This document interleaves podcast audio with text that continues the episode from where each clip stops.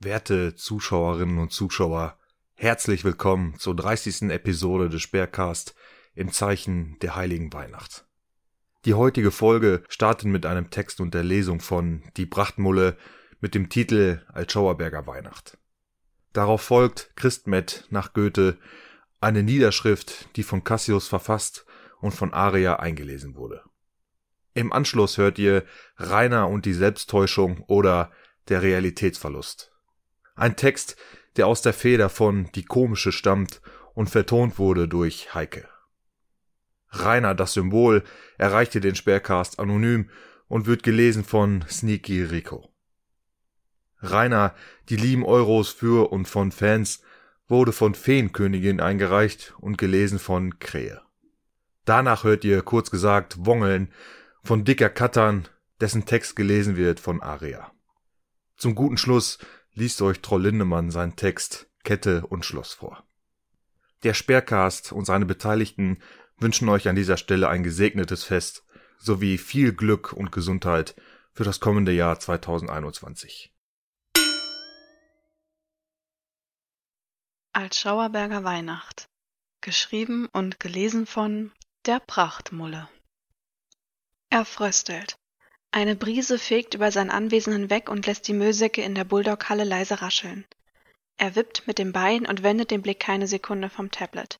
Ihr verdammten Wichser alle, murmelt er. Wieso traut ihr euch nicht? Kommt zu mir! Auf dem kleinen, verschmierten Bildschirm überblickt er einen Teil des Hofes und den Vorplatz, der vor seiner Einfahrt liegt und somit definitiv nicht zu seinem Grundstück gehört. Ein einsamer Vogel lässt sich auf dem Tor nieder und zwitschert. Der Beobachter zuckt, drückt auf einen Knopf und sofort schrillt ein Wie, wie, wie, wie, wie, wie, wie durch die Nachbarschaft. Der Vogel sucht das weiter. Ja, flieg nur, bevor die Bullen kommen, ne? Brüll heult der Beobachter. Sein Blutzuckerspiegel ist auf einem historischen Tief, das merkt er. Seit der Pizza vor zwei Stunden hat er nichts mehr gegessen. Entnervt greifen seine filigranen Finger nach dem Autoschlüssel. Ein paar Krapfene könnte er gebrauchen, als Snack noch ein Fladenbrot, ein Bienenstich und zum Nachtisch eine Quarkschnecke. Er wongelt aus dem Haus, vorbei an seinen heruntergetretenen Schuhen, vorbei am Müll, den er noch nie angefasst hat, außer um ihn dorthin zu werfen, wo er jetzt liegt. In Hausschuhen, kurzen Hosen und seinem Lacoste-Shirt stapft er zum zuverlässigen Rudi A4 und lässt sich reinfallen. Er merkt, dass er nicht mehr so kann wie früher. Seine enorme Fettschürze in Kombination mit dem Arschgebirge behindern ihn massiv. Er schnauft und startet den Wagen. Bis zum Tor ist es ein kurzes, lautes Aufheulen des Motors und eine scharfe Bremsung. Wieder raus aus dem Rudi-Mobil, Tor auf, ins Mobil zurück, rausfahren, nochmal aus dem Auto, Tor zu, zurück ins Auto. Er schwitzt. Seine Knie schmerzen. Er schnauft und gibt nochmal ordentlich Gas. Skr, skr. Mit quietschenden Reifen brettert er auf den Parkplatz bei die Rewe und stutzt. Was ist es? fragt er sich. Der Parkplatz ist leer, die Rewe und Bäckerei Beck geschlossen. Sein Spatzenhirn rattert. Er findet keine Erklärung für einen Schließtag. Es ist ein ganz normaler Wochentag. Hurensöhne, mault er. Machen die einfach dicht? Wie kann das sein? Wieso machen die ihren Job nicht richtig? Aber es bleibt keine Zeit, sich aufzuregen. Er muss zurück zu Haus und Hof, um sein Hab und Gut mit Händen und Füßen, mit Drachenspeer und Luan um jeden Preis zu verteidigen. Unbefriedigt und launisch schiebt er das Tor hinter sich zu und lässt den Rudi A4 auf dem Hof stehen. Er blickt zur Müllstraße, die sich vom Hauseingang bis zum Tor zieht. Das ist nur Sperrmüll, den er mal aussortieren muss. Und den Papiermüll, den müsste er mal wieder in die Feuertonne werfen. Nur heute nicht. Heute hat er keine Lust. Er hat sowieso nie Lust auf gar nichts. Mürrisch stampft er zurück ins Haus, zurück zu seinen eingeschlagenen Fenstern, seinem Arbeitszimmer, dem Tablet. Eine Stunde später hält er diese Ruhe nicht länger aus. Langsam wird es dunkel. Wieso zum Geier kommt denn niemand? Sonst ist doch immer jemand da. Er schaut auf sein Handy, aber auch da ist nichts. Keine einzige Benachrichtigung, kein Trollanruf, nicht einmal seine Freundin hat ihm ein Bild von einer Schwarzwälder Kirschtorte geschickt. Verdammte Axt, haben die noch alle Latten am Zaun? Das ist doch absichtliche Provokation. Er ruft bei der 110 an. Ja, hallo, Winkler hier, ich wollte nur einmal fragen, ne? Weiter kommt er nicht. Die Leitung ist tot, die Polizei hat einfach aufgelegt. Er schnauft und fängt innerlich an zu kochen. Sein Fettkropf bebt. Hä? Verarsche? Was zur Hölle treiben die da? Verflucht doch mal! Er muss jetzt jemanden anschreien. Sofort.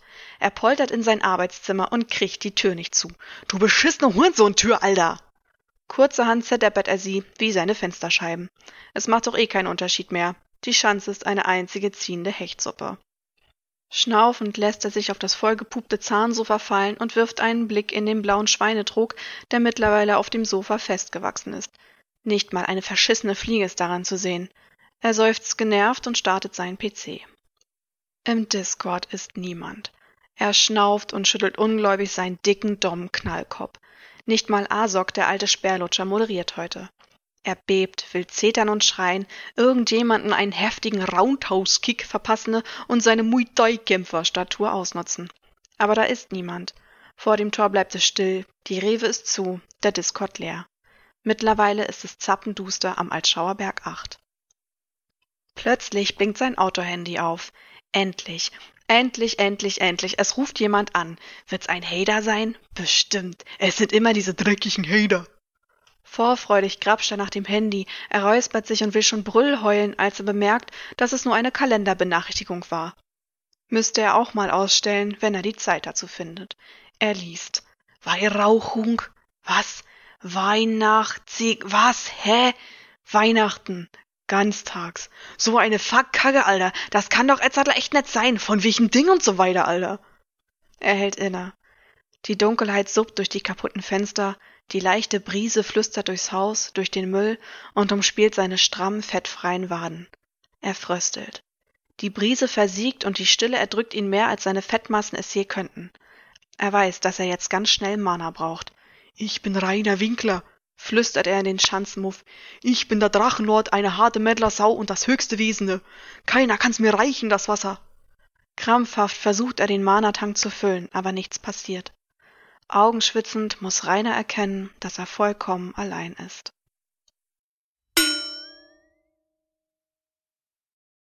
Christmet nach Goethe Mein süßes Bärchen, hier in Schachtelwänden, gar mannigfaltig geformte Süßigkeiten.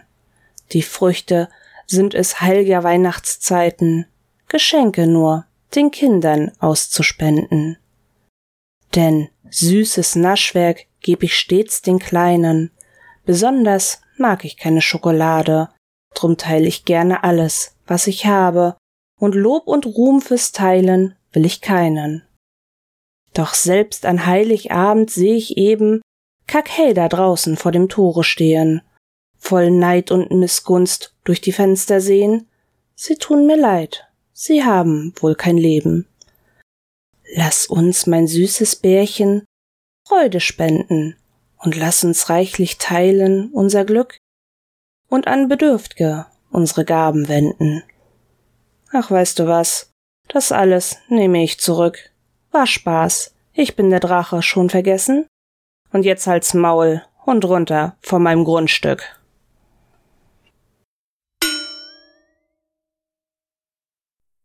Rainer und die Selbsttäuschung oder der Realitätsverlust. Ein Text von Die Komische. Wie der Titel schon verrät, widme ich mit diesem Text meine Aufmerksamkeit Reiners Psyche, zumindest einen kleinen Teil davon. Das Thema ist einfach zu umfangreich, weswegen ich mich hier stark beschränken muss.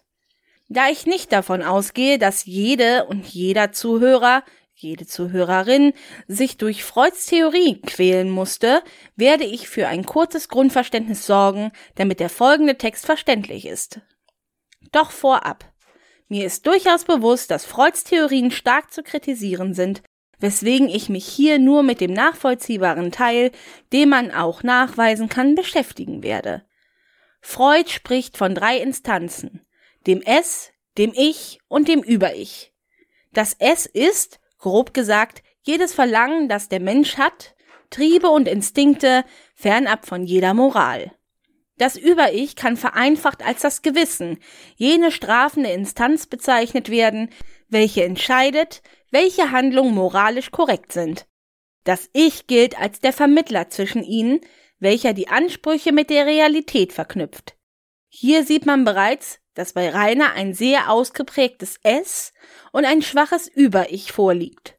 Er sagt und tut moralisch bedenkliche Dinge, jede, jeder kann sich denken, auf was ich hier anspielen möchte, und der Drang, nichts zu tun und faul zu sein, ist größer als das mahnende, aber sehr leise Stimmchen in seinem verkümmerten und verfetteten Gehirn, das ihm sagt, dass er arbeiten gehen sollte, sein Haus putzen und aufräumen und sich löschen sollte. Des Weiteren ist das Wissen über die drei Schauplätze erforderlich, um den folgenden Text folgen zu können. Bewusst ist das im Moment bewusst erfasste, die Gedanken und Wahrnehmungen. Vorbewusst sind Erinnerungen und Wissen, welches man sich bereits angeeignet hat, es sich aber erneut ins Bewusstsein rufen muss. Im Un- oder Unterbewussten liegen unerlaubte Triebwünsche und Verlangen des Es, die das Über-Ich nicht zulässt, sowie verdrängte Erlebnisse, an die man sich nicht bewusst oder gezielt erinnern kann. Damit sind wir auch schon teilweise beim Thema. Verdrängung ist einer der 13 Abwehrmechanismen, die es nach Freud gibt.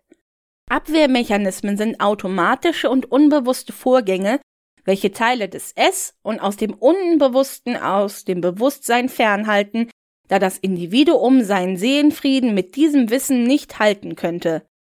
Alle Abwehrmechanismen haben drei zentrale Erkennungszeichen.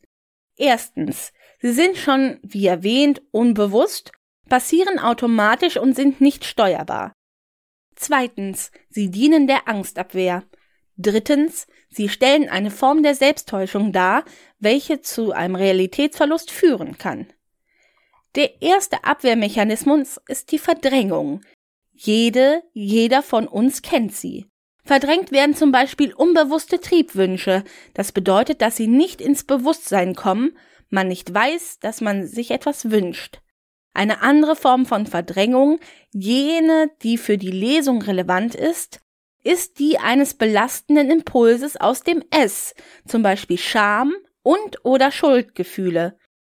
Dass diese bei Rainer fehlen und er sich, wenn überhaupt, entschuldigt, um wieder gut dazustehen, und nicht, weil es ihm wirklich leid tut, zeigt sich häufig. Das sieht man zum Beispiel daran, dass er die Geschichte mit dem Kind, vor dem er sich ausgezogen hat, immer und immer wieder aufwärmt und sogar richtig stolz darauf ist, obwohl er sich dafür schämen sollte. Natürlich ist Verdrängung in Maßen richtig und wichtig, so wie der Hate. Wir brauchen sie in unserem täglichen Leben, um unsere Psyche gesund und stabil zu halten. Doch sobald sie ein zu großes Ausmaß annehmen oder zentrale psychische Bereiche befallen, sind sie Ausdruck einer etablierten Neurose, welche eine Therapie erfordert. An dieser Stelle sind wir nun an einem Punkt, an dem dieser Text ein Ende finden könnte. Doch ich möchte auch noch auf die anderen Abwehrmechanismen eingehen, um aufzuzeigen, was in unserem Lieblingsmoppelchen vorgeht bzw. falsch läuft und wie dies zu beurteilen ist. Der nächste Abwehrmechanismus ist die Regression. Regression tritt auf, wenn jemand ein Hindernis in seinem Leben nicht überwinden kann und scheitert. Etwas, mit dem Rainer sich besonders gut auskennt. Woraufhin sich eine Änderung in seinem Verhalten, eine kindliche Rückentwicklung zeigt. Dies passiert zum Beispiel insofern, als Gegenstände Eigenschaften wie blöd zugeordnet bekommen. So wird die Schuld dem Gegenstand zugewiesen. Regression dient dazu, dass mit dem Scheitern verbundene Gefühle wie zum Beispiel Minderwertigkeitsgefühle, welche man sich nicht eingestehen will, nicht ins Bewusstsein kommen. Auch sie zeigt sich bei Rainer stark ausgeprägt. Wir finden sie zum Beispiel mit dem Ezio-Clip, den jeder anständige Hater kennen sollte. Für diejenigen, die ihn nicht kennen, ihr solltet ihn euch wirklich angucken, werde ich ihn kurz beschreiben. Während Rainer in Assassin's Creed immer und immer wieder scheitert, beginnt er seinen Spielcharakter Ezio zu verfluchen, schreit ihn an und beschwert sich darüber, dass Ezio seine Sachen nicht richtig macht. Du Hurensohn! Hier sieht man das kindliche Verhalten, also die Regression sehr deutlich. Auch dieses Verhalten gilt als neurotisch. Der nächste Abwehrmechanismus, mit dem ich mich beschäftigen will, ist die Rationalisierung. Bei einer Rationalisierung handelt es sich um den Austausch eines Beweggrundes für ein Verhalten gegen einen anderen vom über ich akzeptierten Grund. Ein Beispiel, um dies zu verdeutlichen, ist zu sagen, dass man auf dem Discord lutscht, um Content zu produzieren, obwohl man sich nur an dem Moppelchen erfreuen möchte und sich dies nicht eingestehen kann. In ähnlicher Form kommt es auch bei vielen Trash- und Asi-TV-Zuschauern vor. Bei Rainer gibt es viele Beispiele von Rationalisierung, doch ich nehme das vermutlich bekannteste. Traut euch! Kommt zu mir! Das hat Rainer angeblich nur gesagt, um seine Schwester zu schützen. Die Hader sollen zu ihm kommen und sie, Rainers Schwester, hier namentlich aus Mitleid und Respekt und der Angst vor Konflikten mit dem Gesetz meiner Mutter nicht genannt, in Ruhe lassen. Dass er das in Wahrheit nur gesagt hat, weil er dachte, dass sich niemand trauen würde und er damit beweisen könnte, dass die Hader Schiss vor ihm haben, weiß Rainer vermutlich gar nicht mehr. Genauso wie er, dass er hier nicht die Wahrheit sagt, weil er sich selbst getäuscht und die Realität aus den Augen verloren hat. Die Projektion lässt sich ebenfalls bei Rainer finden. Ich möchte diesen Absatz kurz halten, weil ich selbst nicht so recht weiß, was ich von der Projektion halte und sie überwiegend der Vollständigkeit halber hier erwähne. Außerdem ist sie sehr selbsterklärend und es gibt genug Beispiele von Rainer, um zu verstehen, dass auch dieser auf ihn zutrifft. Projektion bezeichnet zum Beispiel den Vorgang, eigene Schwächen auf andere zu übertragen, um sich selber besser zu fühlen und die Augen vor eigenen Fehlern verschließen zu können. Die Hater schreien rum! Sagt Rainer in seiner Hader-Stimme, obwohl es unendlich viele Aufnahmen gibt, die beweisen, dass er rumschreit und nicht die Hader. Fast alles, was er über die Hader behauptet, trifft auf ihn selbst zu. Bei der Introjektion hält es sich ähnlich, da sie das Gegenteil der Projektion darstellt. So werden Ansichten, Weltanschauungen etc. von einer anderen Person in einer ungesunden Weise auf das Selbst projiziert, um eigene Minderwertigkeitsgefühle abzuwehren. Etwas, was sich bei Rainer in vollsten Zügen zeigt. Nicht nur, dass er Unge und Gronk als Let's Player mehr schlecht als recht nachmacht, indem er zum Beispiel ähnliche und vor allem die gleichen Spiele zu spielen versucht, zum Beispiel GTA, Minecraft, Raft, Sea of Thieves und auch Mist Survival. Ähnliche Witze macht und man bei manchen Sätzen als treuer Gronk und Unge-Fan merkt, wessen Let's Plays er geguckt hat, sondern auch, dass er in Mist Survival die Spielweise Gronks kopiert und nahezu eins zu eins nachgemacht hat, was definitiv zur Introjektion gehört. Die Identifikation ist der nächste Abwehrmechanismus, mit dem ich mich hier befassen möchte. Die Identifikation ist der nächste Schritt zur Introjektion, wenn man nicht mehr nur einzelne Züge einer Persönlichkeit, sondern die ganze Person kopiert. Wenn man mit sich selbst nicht klarkommt, kann man praktisch in die Haut eines anderen schlüpfen, der so ist, wie man gerne wäre. Dafür habe ich kein direktes Beispiel gefunden. Ich weiß auch nicht, ob es eines gibt. Aber dafür möchte ich ein etwas abstrakteres Beispiel anführen. Den Medal. Rainer identifiziert sich mit dem Medal. Er ist ein knallharter Meddler, versucht das zu verkörpern. Oder zumindestens das, was er sich unter einem Meddler vorstellt. Ein weiteres, noch abstrakteres Beispiel ist der Drachenlord. Rainer Winkler wäre gerne der Drachenlord. So wie er ihn sich vorstellt, er nennt sich ja sogar so. Wie stark die Selbsttäuschung und Entfremdung des Drachen ist, wird auch deutlich, wenn man sich nur die letzten drei Punkte ansieht, doch wir haben noch einiges vor uns. Als nächster Abwehrmechanismus kommt die Konversion. Diese ist der Umschlag einer unerledigten Affektregung, zum Beispiel Wut oder Angst, auch Hass, obwohl das natürlich keine Emotion ist, ins Körperliche, zum Beispiel Erröten, Zittern etc. Nun kann man natürlich sagen, dass das auf das Moppelchen nicht zutrifft. So erfüllt er sich ja jeden Triebwunsch sofort und rot ist er ja ohnehin immer, was natürlich auch an dem massiven Übergewicht liegen könnte. Doch es gibt auch hier zahlreiche Beispiele, welche sich bei den zahlreichen Besuchen zeigen. Er möchte die Hader gerne erschrecken und schlagen, aber er kann nicht. Zum einen hält ihn die eigene Angst zurück, zum anderen ist er körperlich einfach nicht mehr in der Lage, jemandem Etzala die Prügeln auszuschmaßen. Ob er nun zum Beispiel zittert oder nicht, lässt sich auf den Aufnahmen leider nur schlecht bis gar nicht erkennen, doch dass sein Kopf einem Pavianarsch eine mehr als würdige Konkurrenz, sowohl in Farbe als auch in Form ist, das erkennen wir alle selbst bei dunklen und verwackelten Aufnahmen. Aber mal ganz ehrlich, wen würde es nicht vor Lachen schütteln, wenn der Lord höchstpersönlich zu einem rauskommt und losbrüll heult? Kommen wir nun zur Reaktionsbildung. Dieser Abwehrmechanismus wehrt belastende Affekte ab, indem er eine zu Gefühlen gegensätzliche Reaktion auftritt. Man lacht, obwohl man weinen sollte, weil man sonst nicht in der Lage ist, mit der Realität umzugehen. Ein Feuerwehrmann legt Brände, oder viel eher ein Feuerteufel, Brandleger, geht zur Feuerwehr, weil er sich nicht eingestehen kann, dass er Brände legt. Eigentlich wollte ich Reiners Vater, welchen ich ebenfalls nicht namentlich erwähnen werde, was dieselben Gründe wie bei seiner Schwester hat, überhaupt nicht mit hier reinziehen. Doch es ist eines der bekanntesten Beispiele zu Reiners Reaktionsbildung. Rainer und sein Vater hatten ein sehr schwieriges Verhältnis. Doch er redet in höchsten Tönen von ihm, lässt aber sein Erbe verfallen, anstatt es zu würdigen.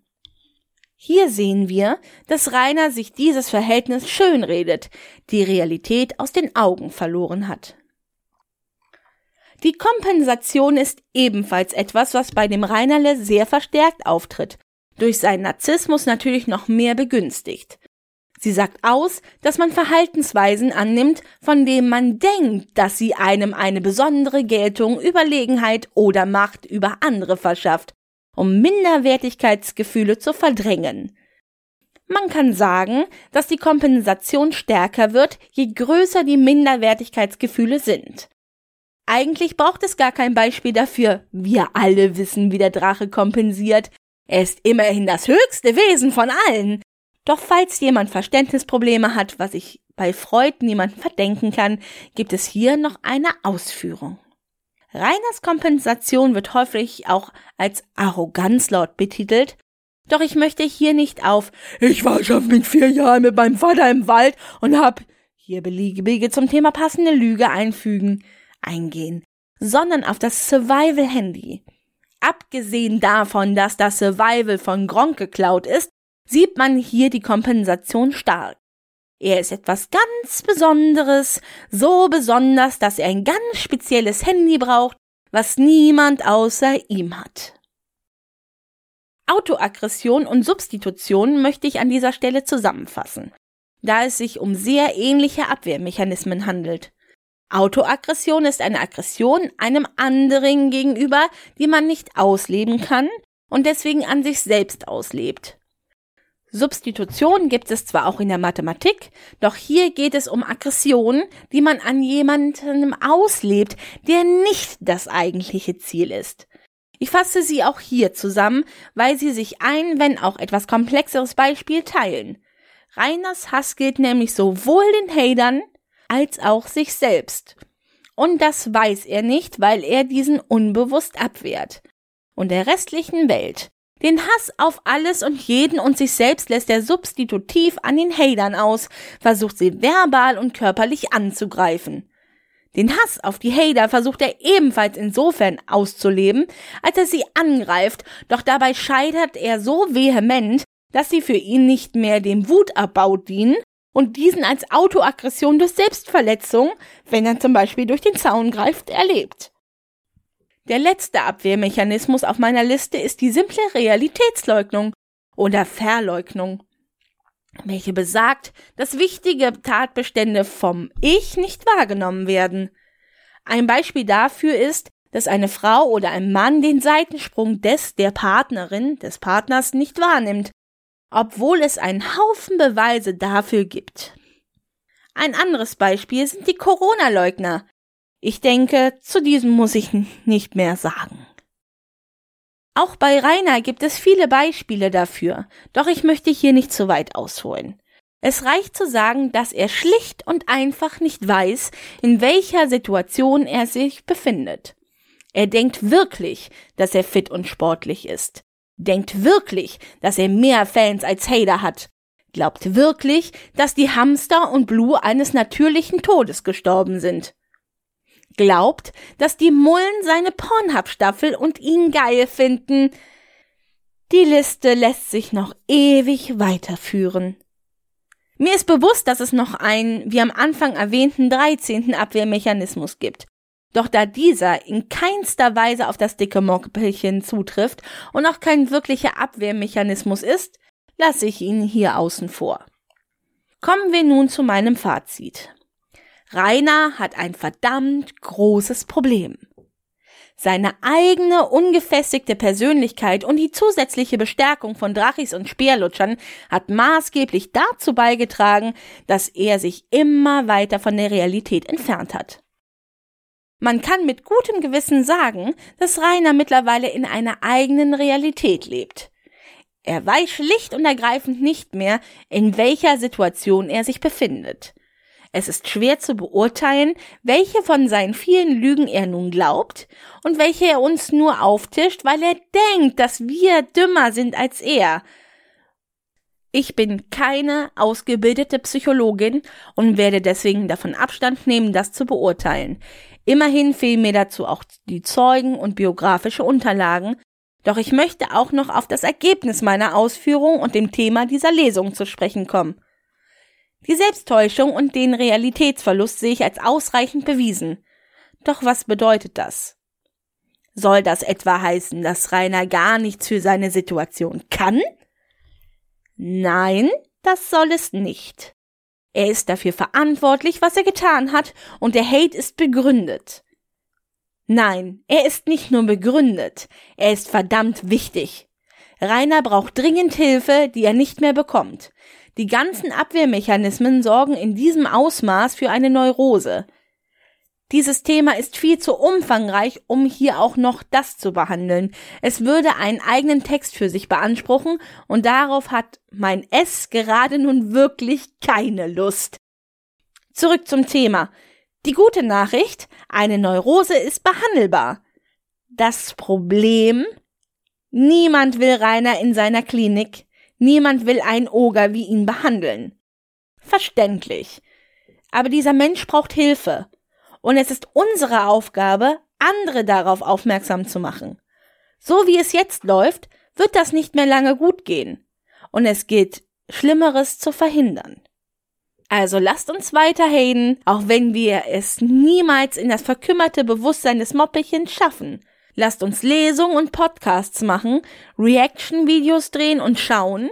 Lasst uns zum schreienden Haus pilgern und Wingelbingo spielen. Gemeinsam können wir den Altschauerberg wieder zu einer friedlichen und ruhigen Gemeinde machen. Lass uns dafür sorgen, dass Rainer endlich dort landet, wo er hingehört. In einer forensischen Psychiatrie. Und wer weiß, vielleicht hört ja jemand diese Lesung, der jemanden kennt, der jemanden kennt, der jemanden kennt und so weiter bis diese Kette zu jemandem führt, der an der richtigen Stelle sitzt und die Muße besitzt, sich in das Thema einzuarbeiten und uns hilft, das Dickerchen für immer von seiner versifften Couch aus seiner verschimmelten Schanze zu holen und ihn für den Rest seines Lebens aus dem Internet fernhält. Mein besonderer Dank gilt Redskeeper, der mich nicht nur in das Game gebracht hat, sondern mich auch beim Schreiben dieses Textes unterstützt hat, indem sie mir ihr Wissen zur Verfügung gestellt und die Introjektion um ein Beispiel ergänzt hat.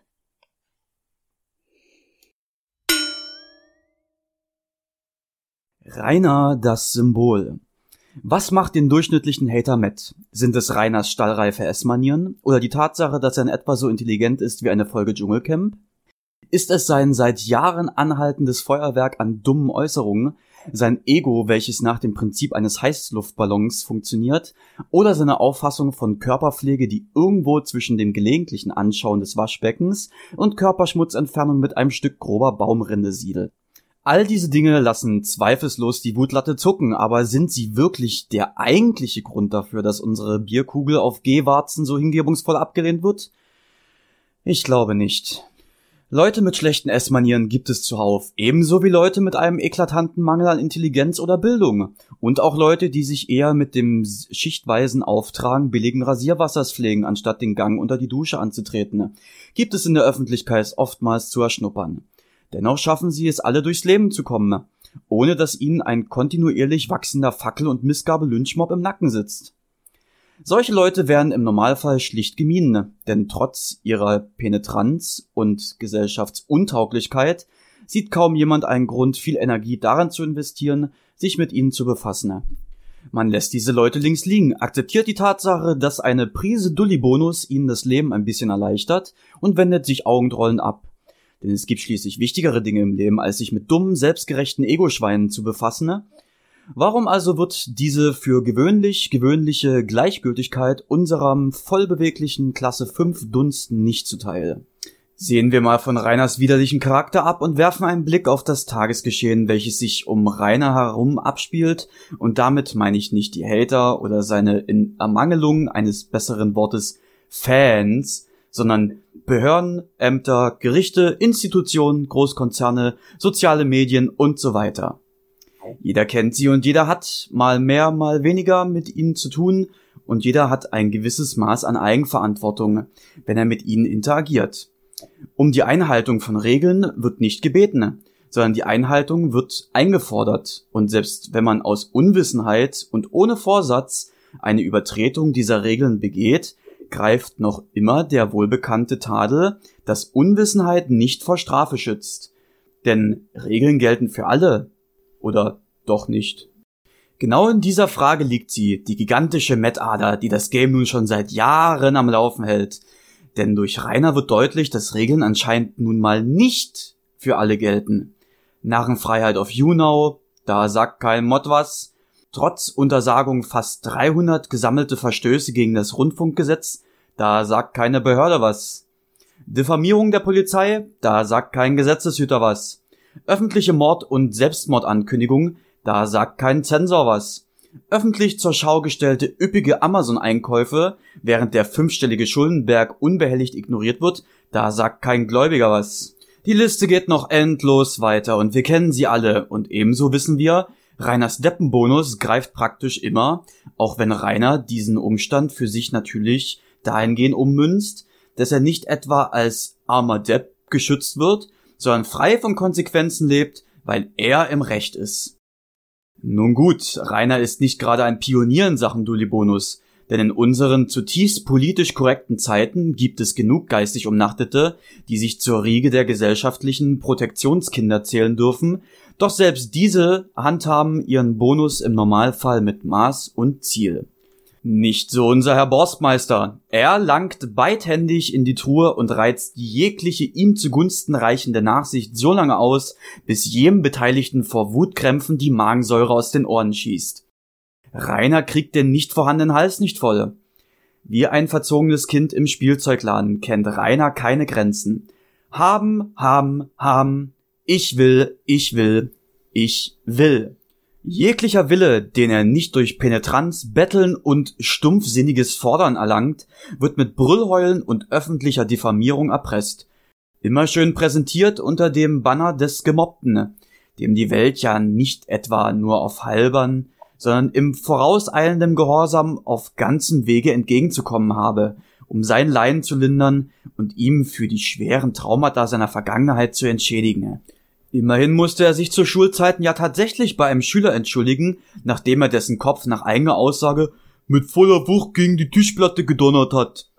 Und überhaupt hat er in seinem bisherigen Leben ja schon genug gearbeitet, so dass er nun die Welt für sich arbeiten lassen darf und großzügig auf Rücksichtsnahme auf andere Menschen verzichten darf.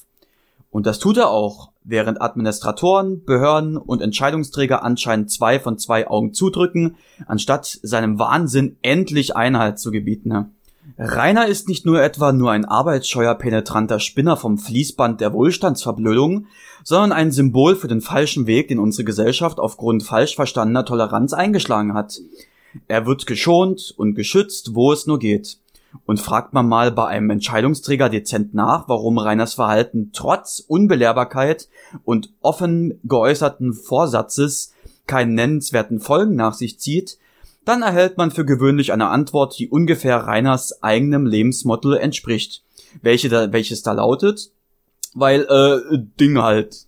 Damit ist der Gipfel des Mount Evermet aber noch nicht erreicht, denn als Erweiterung seiner nicht nur tolerierten, sondern regelrecht geschützten Dreistigkeit werden auch noch jene Leute zensiert, gelöscht oder zumindest ermahnt, die es wagen, Reiners Verhalten offen zu kritisieren und sei die Kritik auch noch so frei von Anfeindungen und Beleidigungen. Da werden WOTs gelöscht, die ihm schlicht nicht passen, während die Sammelbänder an unterschiedlichsten Beleidigungen, Regelverstößen und teilweise Strafbeständen, die er als seine Videos bezeichnet, stets erfolglos gemeldet werden oder im schlimmsten Fall mit einer Warnung bezüglich offensiver Inhalte versehen werden. Schlussendlich kann man sagen, dass Rainer durchaus recht hat, wenn er behauptet, auf gesellschaftliche Missstände aufmerksam zu machen. Allerdings ist er hierbei nicht Opfer, sondern schlicht Profiteur und dadurch Deutlichmacher des Missstandes, dass unsere Umwelt sich bereits so weit nach links dreht, dass sie sich mittlerweile schon in die rechte Arschbacke beißt. Rainer, die lieben Euros für und von Fans und eine Spur anderer Wege Geld zu verdienen oder Ideen schuldenlos zu werden. In der Spekulationsedition. Inspiriert von einem Kommentar der Hage Buttner zu den Lego-Videos aus einer Reaktion. Geschrieben von Feenkönigin. Gelesen vom Schwarzen K. Es gibt genug Studien über die Privatverschuldung der Deutschen. Eine besagt, dass es eher die junge Generation ist, die kein Gefühl für den Umgang mit Geld hat und schnell Schulden anhäuft. Es gibt da bestimmt schon etwas Aktuelleres, aber das ist nun mal mein Kenntnisstand und da spiele ich einfach mal den Oger und imitiere sein redaktionelles Vermögen. Das gilt auch für einige andere Punkte im Übrigen. Ach, seit der Drachenlord mit seinem Kanal online ist, passt er erstaunlicherweise in die Altersgruppe. Und oho, er erzählt halb prahlend, halb geknickt, dass er Schulden hat. Bloß, bei allem, was man von seinen 98 Prozent, oh, Verzeihung, nur zwei Prozent seines Lebens weiß, können wir Schulden als ein Faktum betrachten. Irgendwann sagte er mal in einem Teamspeak oder war es ein Discord-Leak, dass er mit 40.000 Euro rechnet.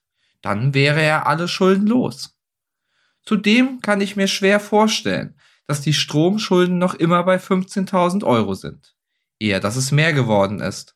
Denn so fleißig wie er schneidet, rendert, hochlädt, daddelt und streamt, weil er seinen Drachis nah sein will und sich schon mal das ein oder andere doch eher teure Produkt vom Bäcker gegönnt hat, um sie mit seinen Fans zu frühstücken, mag man wohl kaum von einer Schuldentilgung ausgehen.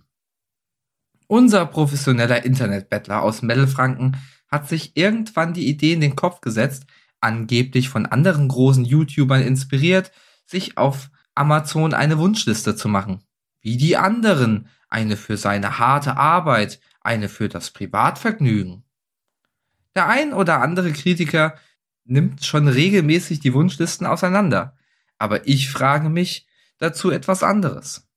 Herr Winkler, Drachenlord, wann betreiben Sie endlich Fanmanagement?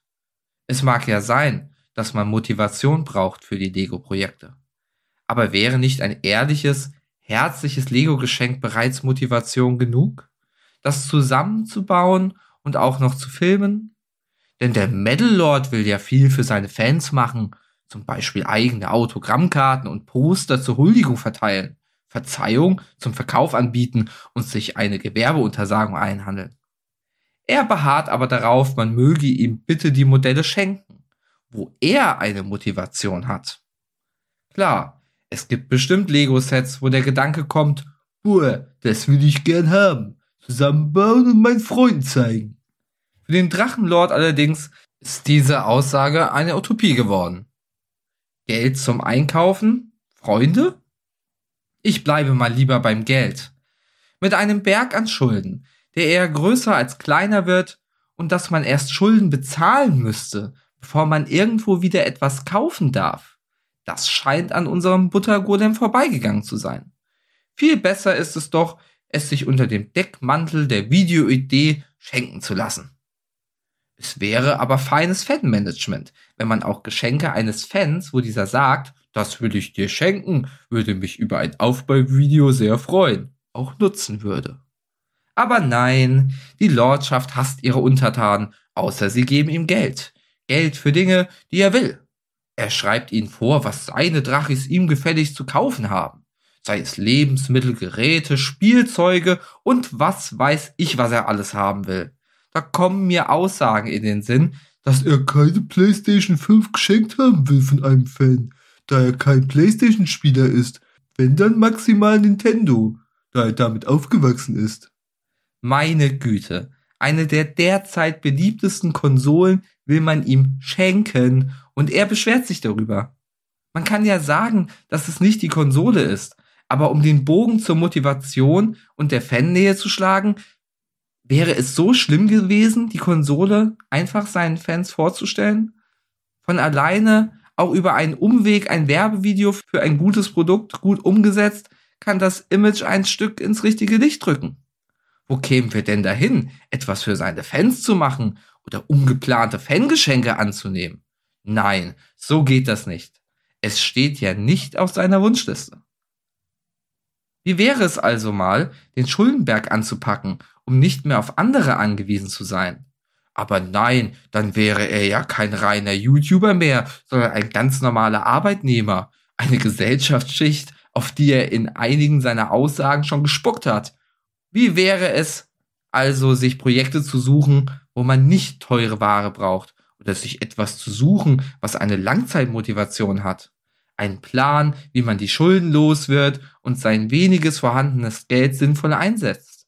Entschuldigung, der Besserwisser-Lord braucht da ja keine Hilfe. So ungern er ja zugibt, dass er auf Spenden angewiesen ist. Das ist der richtige Weg für ihn statt seinen Arsch hochzubekommen und sein Leben auf der finanziellen Ebene in den Griff zu bekommen, du kriegst die Tür nicht zu. Nur mal überlegt. Seine Videos, wo er einfach nur selbst etwas ohne großen Schnickschnack macht, kommen besser an als die, wo er besagten extraordinären Fällefans braucht? Manche würden dann überlegen, ob sie nicht in der Richtung bleiben, was die Fans mögen. Moment, das beinhaltet Denken. Aber ich schweife ab zurück zum Thema. Es gibt YouTuber, die gerne als Video Fangeschenke auspacken. Meine, das war mal Mode. Diese haben nicht gewusst, was man ihnen schenkt. Aber sie haben sich bedankt, sich gefreut über die Geschenke und je nachdem sogar noch ein Folgevideo gedreht. Es hat ihnen keinen Zacken aus der Krone gebrochen. Aber der kommandierende Dominanzlord hat wohl ehrliche Freude nur für drei bestimmte Themen über die nichts mit dem Text zu tun haben, aber auch ein bekannter Satz in der Bubble sind. Ach, man nennt ja keine Namen der Schenker, bedankt sich aber halbherzig. Das war mal in einem Dragon Monday. Mein persönlicher Gedanke ist, bis der Herr schuldenfrei ist, müssen ein oder vielleicht mehr Faktoren eintreten, mit denen man nicht rechnet. Zuvor hätte er einen Umgang mit Geld weiterlernen müssen. Ja, weiterlernen. Denn wenn man mehr Geld als das Taschengeld hat, kommt mehr Verantwortung und vor allem mehr Verlockung, das Geld auszugeben. Vielleicht das Konzept des Geldsparens weiterhin anwenden, wenn man ein eigenes Haus und Grundstück hat, um vielleicht alles damit verbundene bezahlen zu können? Für Finanzexperten zum Thema Schulden wäre die behandelte Person ein schätzungsweise interessantes Studienobjekt. Nur, ob das jemals so kommt, dass man die Schuldenfreiheit erlebt, wir werden es sehen. Im Übrigen, keine Finanzexpertin, nur was vielleicht auch der ein oder andere sich dazu denkt.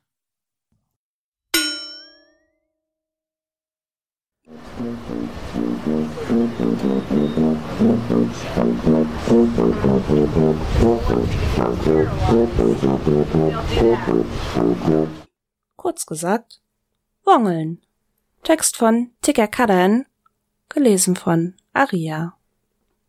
Rainer geht nicht, er wongelt.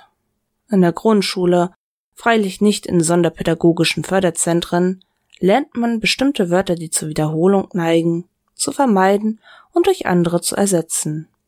Dazu gehört unter anderem Laufen. Und das dazugehörige Wortfeld ist groß. Gehen, stolpern, schreiten, sprinten und so weiter. Dieses Feld ist um das Verb Wongeln zu erweitern. Wongeln beschreibt die Gangart des Winklers seit mindestens 2015, also einer Zeit, als die 150 Kilogramm Marke wohl schon überschritten war. Wenn Rainer wongelt, können die Stampferchen das eigene Gewicht kaum tragen, und so schwankt er immer leicht hin und her, wie ein angeduselter Matrose bei Seegang. Er schwingt die Speckärmchen energisch vor und zurück, wie ein aufgezogener Spielzeugschimpanse, und man ist sich nicht ganz sicher, ob das das fehlende Gleichgewicht ausgleichen soll oder dumm dörfliches Imponiergehabe ist. Die vordere Speckschürze, die von im Monatstakt wechselnden T-Shirts im Zaun gehalten wird, wabbelt mit dem Rückenarsch um die Wette. Den Kopf hat der Winkler dabei immer leicht gesenkt, oder er steht gleich direkt aufs Handy, um auf keinen Fall Blickkontakt herstellen zu müssen. Deshalb wirkt die Wongelei auf öffentlichem Grund gleich doppelt kurios. Um keinen Preis will der Vierteltonner angeglotzt werden. Aber in einer Welt, wo wahrscheinlich schon die Kassiererin im Zwinglerrewe sich fragt, für wie viele Stunden der just akquirierte Jafras reichen wird, ist die nächste Handykamera natürlich nicht weit. Das Wongeln strahlt eine unfreiwillige Scham aus. Es ist, als würde der unsichtbare Tubaspieler nie von seiner Seite weichen. Sieht man den Winkler wongeln, könnte man glatt meinen, dass ihn nicht nur die Ansammlung von Zusatzärschen zum Erdmittelpunkt zieht, sondern die im Unterbewusstsein angestaute Last einen gänzlich verfuschten Lebens. Das Wongeln strahlt eine unfreiwillige Scham aus. Es ist, als würde der unsichtbare Tubaspieler nie von seiner Seite weichen.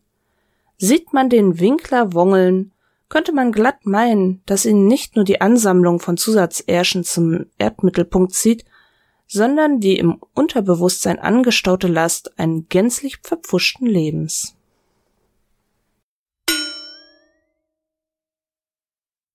Kette und Schloss. Ein Text von Troll Lindemann. Gelesen von Troll Lindemann. Da steht er nun, der arme Tor, und ist so dumm als wie zuvor.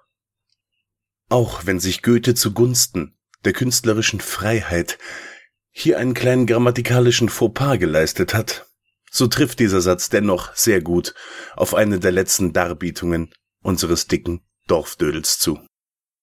So steht der quasselnde Quallemann auf seinem Grundstück und lenkt unsere Aufmerksamkeit auf ein robustes Kettenschloss, genau genommen ein Motorradschloss der Marke Witz, welches um sein baufälliges Trümmertor gelegt und mit einem dazugehörigen Vorhängeschloss fachmännisch verschlossen wurde. Anschließend versucht der korpulente Körperklaus mit einem Flex-Schwingschleifer eben dieses Schloss durchzutrennen. Ganze zwölf Minuten braucht er, wohlbemerkt, schwitzend und schnaufend für dieses Vorhaben, und als es ihm endlich geglückt war, so prahlte er mit seiner erlegten Trophäe vor der Kamera und brüstete sich damit, seine mutmaßlichen Peiniger, aber vor allem das, wenigstens von ihm so fantasierte, Konglomerat der Haterschaft mit dieser Tat dermaßen bloßgestellt und gedemütigt zu haben, dass wir uns nun wohl alle eingestehen müssen, dass der dauerdaddelnde Dampfplauderer uns absolut über ist und dass wir von nun an unsere Segel streichen und kniend in Demut leben müssen. Wäre da nicht die erneute und für unseren wabbelnden Wingelwongler so typische Fehleinschätzung der Situation. Und damit meine ich nicht mal seine total überzogene Vorstellung vom finanziellen Wert seiner Beute. Nein, ich rede von dem Sinnbild, der Metapher, welche dieser Gegenstand mit sich bringt. Denn in einem Punkt gebe ich dem abartig ausgeprägten Arschgebirge recht. Es macht keinen Sinn, ihn einzusperren. Aber nicht, weil er etwa dort über sämtliches zusammengeschnorrtes Werkzeug verfügt, nein, weil er ist es bereits. Und das ganz ohne Schloss und Riegel. Denn allein ob seiner unerhörten, infantilen Dickköpfigkeit, seiner haarsträubenden Torheit und seiner skandalträchtigen Ansichten und Äußerungen, gepaart mit seinem Drang nach Selbstdarstellung und Beachtung seiner Person, erschuf er sich sein eigenes, bedauernswertes Mikrouniversum, in dem er sich selbst dazu verdammt, zu leben. Und so ist unser Adipositas-Adliger zwar um eine Kette reicher, jedoch nicht um eine wertvolle Erfahrung oder gar um Einsicht. Den einzigen, den der primitive Pommespederast an diesem Abend gedemütigt hat, war mal wieder er selber.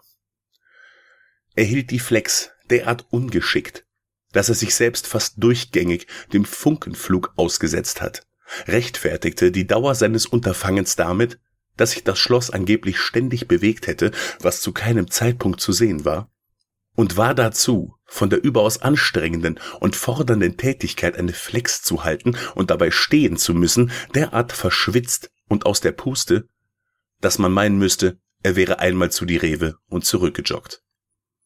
Und selbstverständlich nutzt ihre labernde Lügenlordschaft die Gelegenheit, um daraus wieder astreinen Qualitätscontent für seinen YouTube-Kanal zu generieren. Bravo, Rainer. Du hast mich mit deinem Video dermaßen gedemütigt, dass mir glatt die Spucke wegblieb. Fast war ich den Tränen nahe. Doch dann wurde mir gewahr, dass ich ja gar nicht Rainer Winkler bin. Und schon war mein Leben wieder in geregelten Bahn und ich konnte erleichtert aufatmen. Viel Spaß mit deiner Kette. Du kannst sie dir als ewiges Mahnmal deiner selbst auferlegten Gefangenschaft und Schande über das Zarensofa hängen.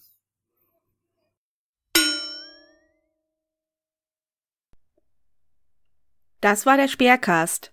Danke fürs Zuhören. Bis zum nächsten Mal. Medal off.